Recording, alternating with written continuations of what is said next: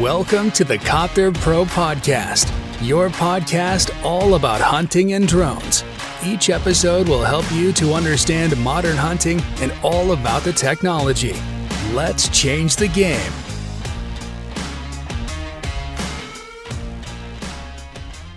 Herzlich willkommen zur neuen Podcast-Folge hier bei Copter Pro.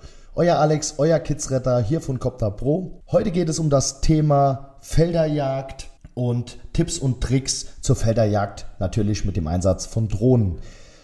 Und ja, aus dem ganzen Effekt hinaus, dass uns viele gefragt haben, äh, wie gestaltet man die Felderjagd mit Drohnen wirklich effektiv, haben wir eine Felderjagd-Checkliste erstellt, die wir euch natürlich danach auch gerne kostenlos zur Verfügung stellen. Also sagt uns Bescheid, wenn ihr die haben wollt.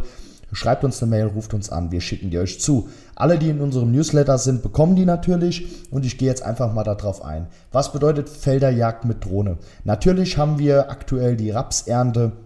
Das heißt, wir setzen Drohnen mit Wärmebildkamera auch bei hohen Temperaturen ein, um Schwarzwild, Sauen oder Schwarzkittel, kann man nennen wie man will, in Feldern auszumachen, um einfach effektiver zu jagen und natürlich eine Zeitersparnis zu haben.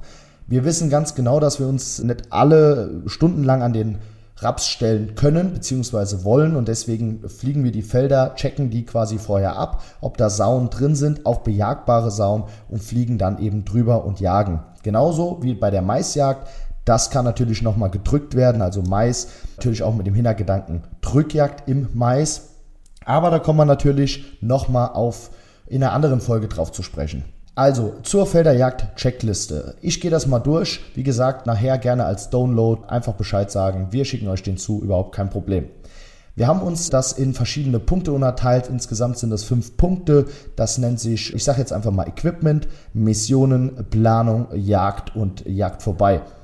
Also, Natürlich ist das Wichtigste, dass das Equipment eben vollständig ist. Die Software der Drohne und der Kamera sind auf dem aktuellen Stand was natürlich ganz wichtig ist, weil ohne funktionierende Technik bringt die beste Suche nichts, beziehungsweise die beste Jagd nichts. Wir können eben nicht ohne Munition jagen, wir können auch nicht ohne volle Akkus Drohne fliegen und wir können auch nicht mit einem schlechten Softwarestand abheben. Wenn ihr Walkie-Talkies im Einsatz habt, das ist der nächste Punkt, sollten die geladen sein und auf einer einheitlichen Frequenz sein, dass ihr euch eben verständigen könnt, wenn ihr gemeinsam unterwegs seid mit einem Yachtfreund oder sowas. Dann, die Akkus der Fernstellung und der Drohne sind natürlich vollständig geladen. Das vergisst man manchmal auch. Deswegen haben wir einfach eine Checkliste erstellt. Wir arbeiten in der Fliegerei generell mit Checklisten, um uns einfach den, ähm, ich sage jetzt mal, die Workload zu reduzieren und einfach den Kopf frei zu kriegen für die wirkliche Mission oder in dem Fall eben die Felderjagd. Warnwesten für Helfer sind eingepackt, sollten alle sichtbar sein. Natürlich die Schützen nachher auch. Kommen wir aber gleich drauf zu sprechen. Hier geht es ums Drohnenthema. Die Missionen, äh, das ist Punkt 2, sind vollständig geplant. Alle Höhen wurden richtig eingestellt. Planung für alle Flächen abgeschlossen. Wenn man eben mit der Drohne autonom fliegt, sollte man wissen, sind die Höhenkorrekturdaten richtig eingestellt, ist die Drohne richtig eingestellt und sind die Felder geplant. Ist die Mission gespeichert und benannt, dass man auch weiß, an welchem Schlag man ist? Man speichert es bitte nicht einfach unter 1, 2, 3, 4, 5, weil nachher wisst ihr nicht mehr, wo ihr Feld 1 geplant habt oder Feld 2 geplant habt. Gibt dem Ganzen Gemarkungsnamen da könnt ihr nichts falsch machen. Ihr habt auch genügend Akkus für die Mission dabei, ist auch wichtig, bringt euch nichts, wenn ihr eine riesen Mission plant, habt aber gar nicht die Akkukapazität, um die Mission nachher auch wirklich abfliegen zu lassen. So, dann gehen wir mal davon aus, ihr habt irgendwo Sauen gefunden, jetzt bei der Rapsjacht. Ich meine, da könnt ihr sowieso nicht wirklich eine Drückjacht machen, da müsst ihr warten, bis gedrescht wird. Da ist es halt eben wichtig, dass ihr seht, sind Sauen drin, sind keine drin und stellt euch dann dementsprechend ab. Bei der Maisjagd sieht das Ganze nochmal ein bisschen anders aus. Gehen wir aber nochmal ganz genau drauf ein in der neuen Folge oder in der nächsten Folge. Wir gehen jetzt einfach mal zur Planung der Schützen und Hundeführer.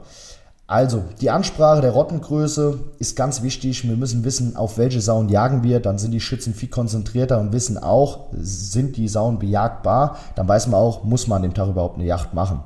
Die Hundeführer sind eingewiesen, wo sich die Sauen befinden. Das ist jetzt im Mais der Fall. Also der Drohnenpilot sollte dann eben sagen, okay, in dem Drittel vom Maisfeld stecken die Sauen, dann kann man nämlich die Hunde da kurz und effektiv schnallen. Wir sind ein Freund davon, Fernwechsel abzustellen. Das sollte man bei der Planung unbedingt berücksichtigen. Dazu aber, wie gesagt, in dem Mais-Podcast noch ein bisschen mehr Informationen, weil viele Maisjagden werden unserer Meinung nach falsch gemacht. Dann die Hunde kurz und effektiv einsetzen. Wir haben sommerlich hohe Temperaturen. Die Hunde sollten mit einer Saugenschutzweste ausgestattet sein und das belastet die Hunde eben enorm und deswegen kurz und effektiv einsetzen. So, die Jagd beginnt. Die Sicherheitseinweisung ist natürlich vorher erfolgt. Die GPS-Koordinaten an die Hundeführer weitergeleitet. Schützen nicht unmittelbar am Feld abstellen. Wie gesagt, dazu mehr bei dem Podcast äh, Maisjagd.